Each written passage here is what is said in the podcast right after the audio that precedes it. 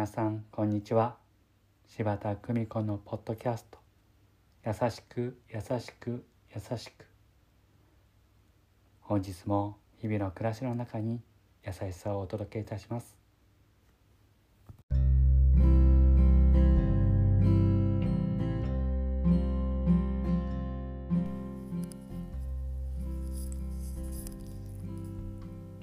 見取り師。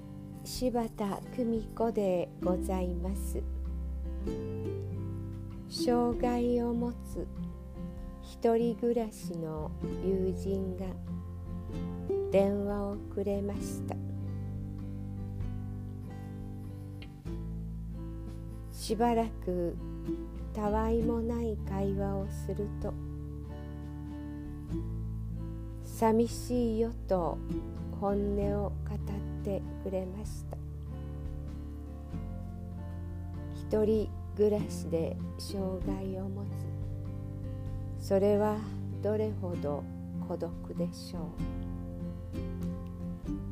う。しばらく話すと元気になり未来を語ってくれました。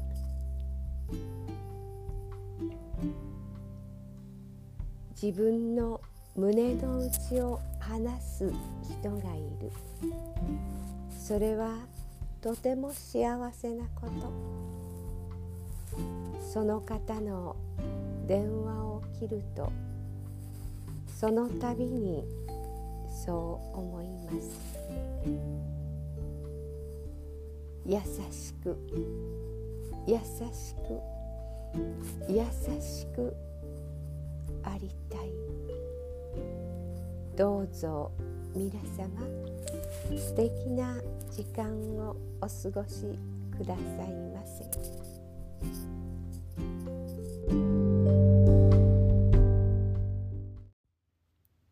ご視聴ありがとうございました。